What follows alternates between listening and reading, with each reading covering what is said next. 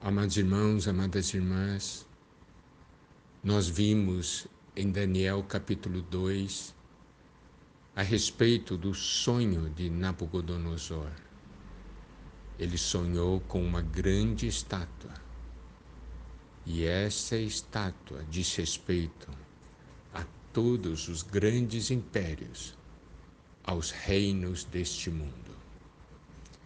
E nós podemos ver no versículos 34 e 35, quando estavas olhando, uma pedra foi cortada sem auxílio de mãos, feriu a estátua nos pés de ferro e de barro e os esmiuçou.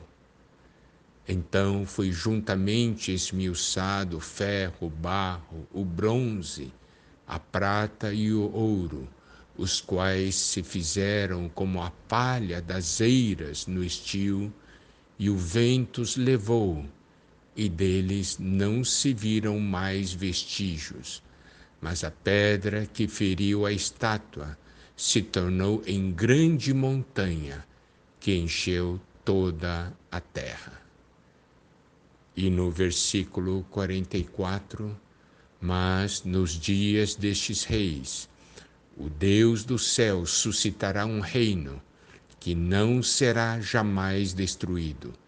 Este reino não passará a outro povo, esmiuçará e consumirá todos estes reinos, mas ele mesmo subsistirá para sempre. Nós vimos então que o Senhor Jesus é essa pedra para nós, os que cremos, é a pedra angular, eleita e preciosa. Para os judeus que não creram, o Senhor se tornou a pedra de tropeço. E para as nações e os reinos deste mundo, que estão debaixo do controle do inimigo de Deus, o Senhor, aquela pedra que esmiuça, todas as coisas até reduzir a pó. E nós vemos essa realidade se cumprindo em Apocalipse capítulo 11, versículo 15.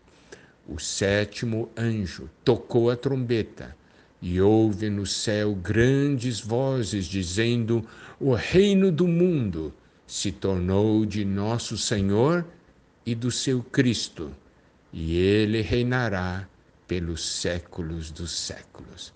Louvado seja o Senhor. Um dia, o reino desse mundo se tornará de nosso Senhor e do seu Cristo. Essa pedra se transformará numa grande montanha que encherá toda a terra. Louvado seja o Senhor nós somos as pedras que vivem, edificados sobre Cristo, que é essa rocha. Então, nós podemos ver que Cristo é essa pedra. Mas essa pedra cresce. A igreja é o aumento do Cristo, é o aumento de Cristo em vida.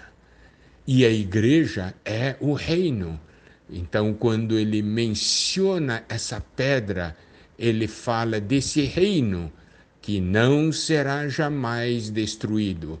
A igreja é o reino de Deus. Louvado seja o Senhor.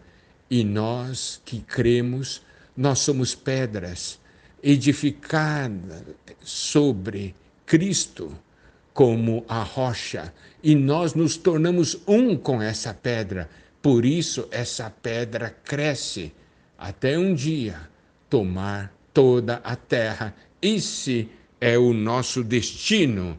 Louvado seja o Senhor por isso.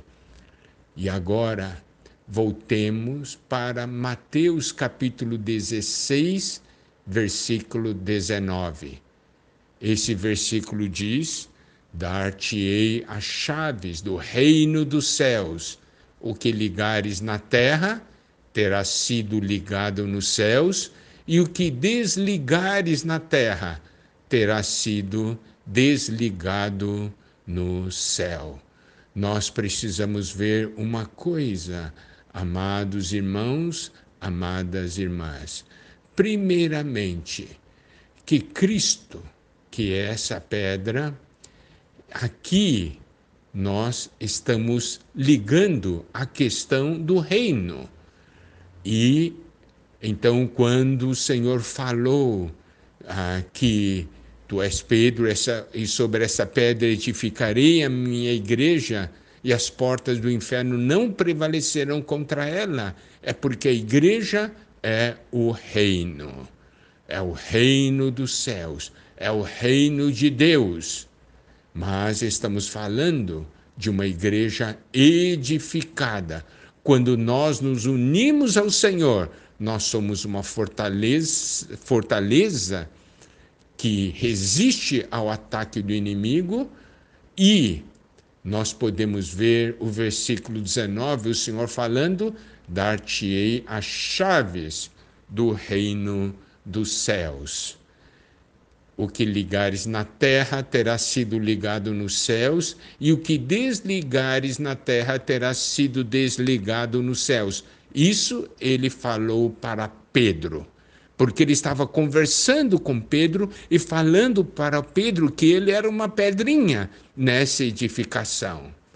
Mas nessa questão de ligar na terra e desligar na terra, nós podemos ver em Mateus capítulo 18, versículo 18, o seguinte: Em verdade vos digo que tudo que ligardes na terra terá sido ligado nos céus, e tudo que desligardes na terra terá sido desligado nos céus.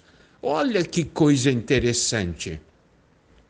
Em Mateus 16, ele está dando as chaves para Pedro. Mas em Mateus 18, nós vemos o verbo aqui no plural. Isso mostra que essas chaves estão sendo dadas à igreja. Em Mateus 16 está dando para Pedro, porque Pedro estava naquele momento representando a igreja, mas no viver prático que é definido em Mateus capítulo 18, versículo 18, nós vemos que essas chaves são dadas para a igreja. Louvado seja o Senhor. Amanhã, se o Senhor permitir, nós falaremos mais sobre este assunto.